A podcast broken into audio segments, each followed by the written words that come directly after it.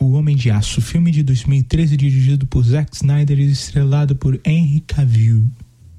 Com produção de Christopher Nolan, traz uma abordagem diferente para o herói azulão escoteiro, tão conhecido dos quadrinhos e dos filmes com Christopher Reeve e com a série Smallville da TV CW. Mas, independente da aceitação do filme, independente de você tenha gostado ou não, existe uma mensagem e é esta mensagem que a gente quer tratar hoje. No primeiro ato, ainda na primeira sequência, nós somos bombardeados com informações de um universo diferente.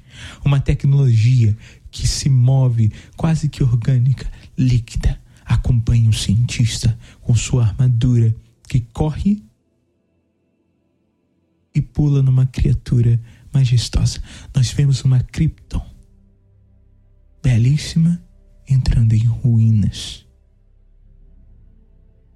Jorel, um cientista renomado, famoso e conhecido por toda Krypton, estudioso e fruto daquele sistema, um sistema de castas que criava pessoas para fazerem as funções as quais foram programadas.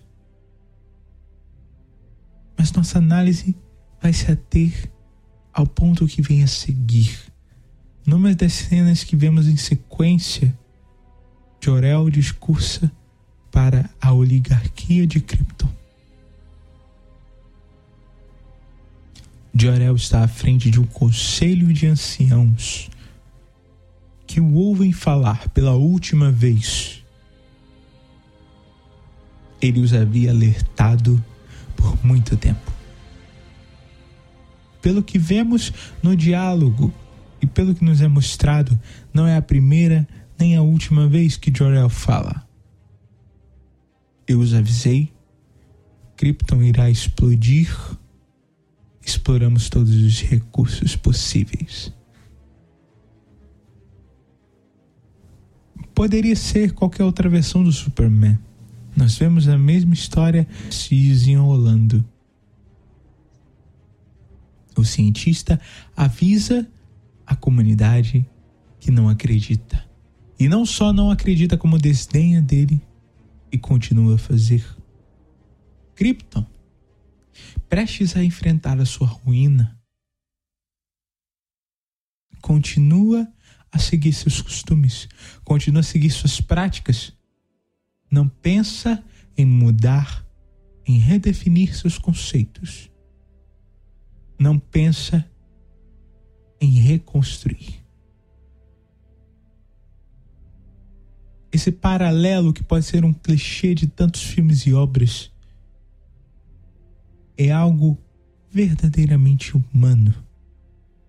O ser humano é acostumado por conta de seu cérebro a reconhecer padrões e por conta disso, os hábitos que aprendemos ao longo da vida são difíceis de serem largados, são difíceis de serem repensados e reconstruídos.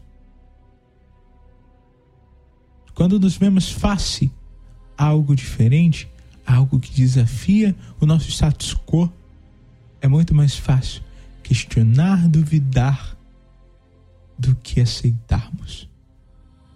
Só que aqui não se trata apenas de hábitos, se trata de algo que vai além da opinião.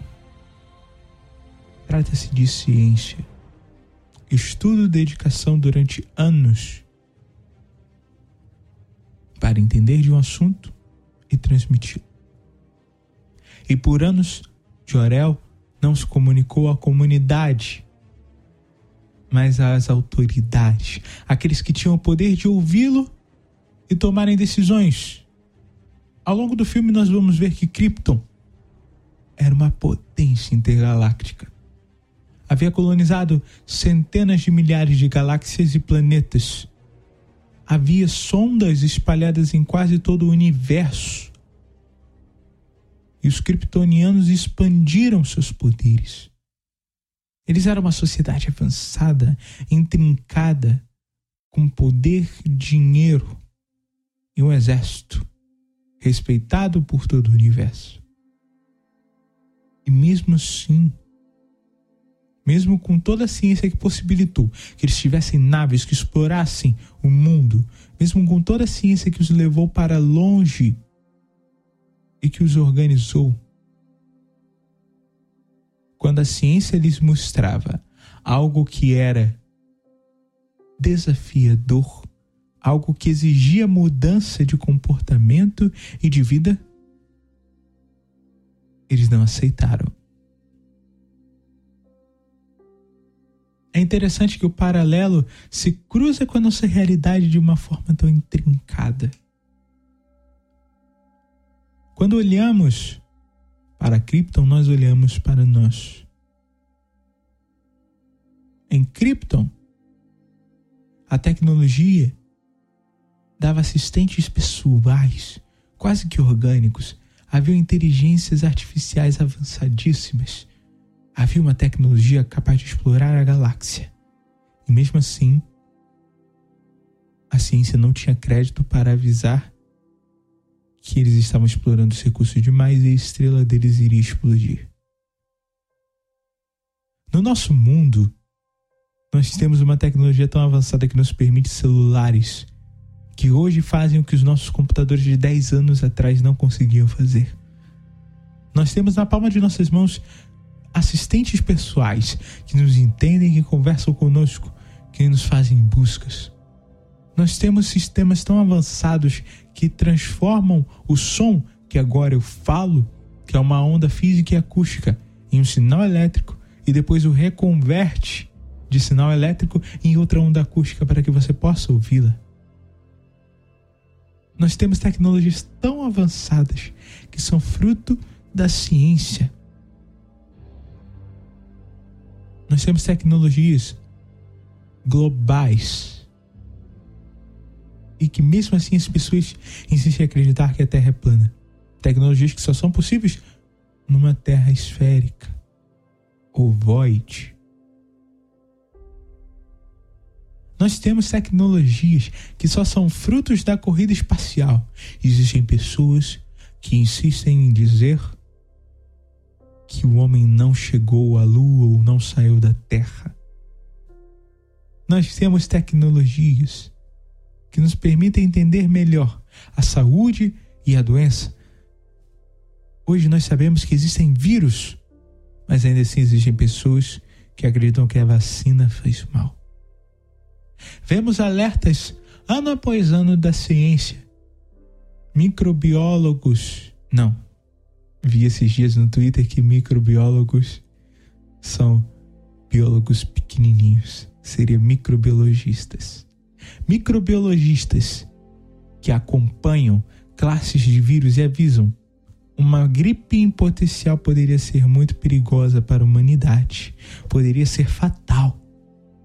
Os coronavírus são perigosos, estejam atentos. Nos avisam ano após ano. E não tomamos nenhuma providência. No Brasil, quantas casas têm acesso a água encanada, a saneamento básico? A educação de qualidade. Nós não nos preparamos. E quando o vírus vem, quando a ameaça vem, os cientistas nos dizem: se não fizermos nada, podem morrer um milhão. Nós desdenhamos e zombamos. Nós dizemos alarmista. Nós não acreditamos.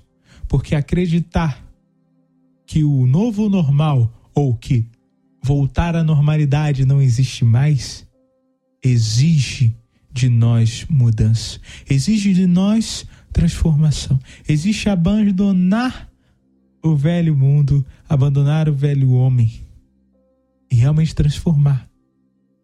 Nós tendemos a ser conservadores de um jeito ruim. Nós tendemos a resistir à mudança. Nós tendemos a resistir à ciência que nos desafia. Jorel avisava que o fim estava próximo antes, quando ainda havia jeito. Os cientistas nos avisam: podemos mudar. Nosso sistema pode não colapsar. O vírus pode matar não tanta gente, mas a gente desdenha e tenta seguir numa normalidade que não existe mais. O preço vai ser cobrado. Krypton foi destruído e não existe mais na ficção. A Terra vai continuar, mas nós não sabemos se as pessoas que nós amamos vão continuar. Frente à realidade, as autoridades e a oligarquia de Krypton?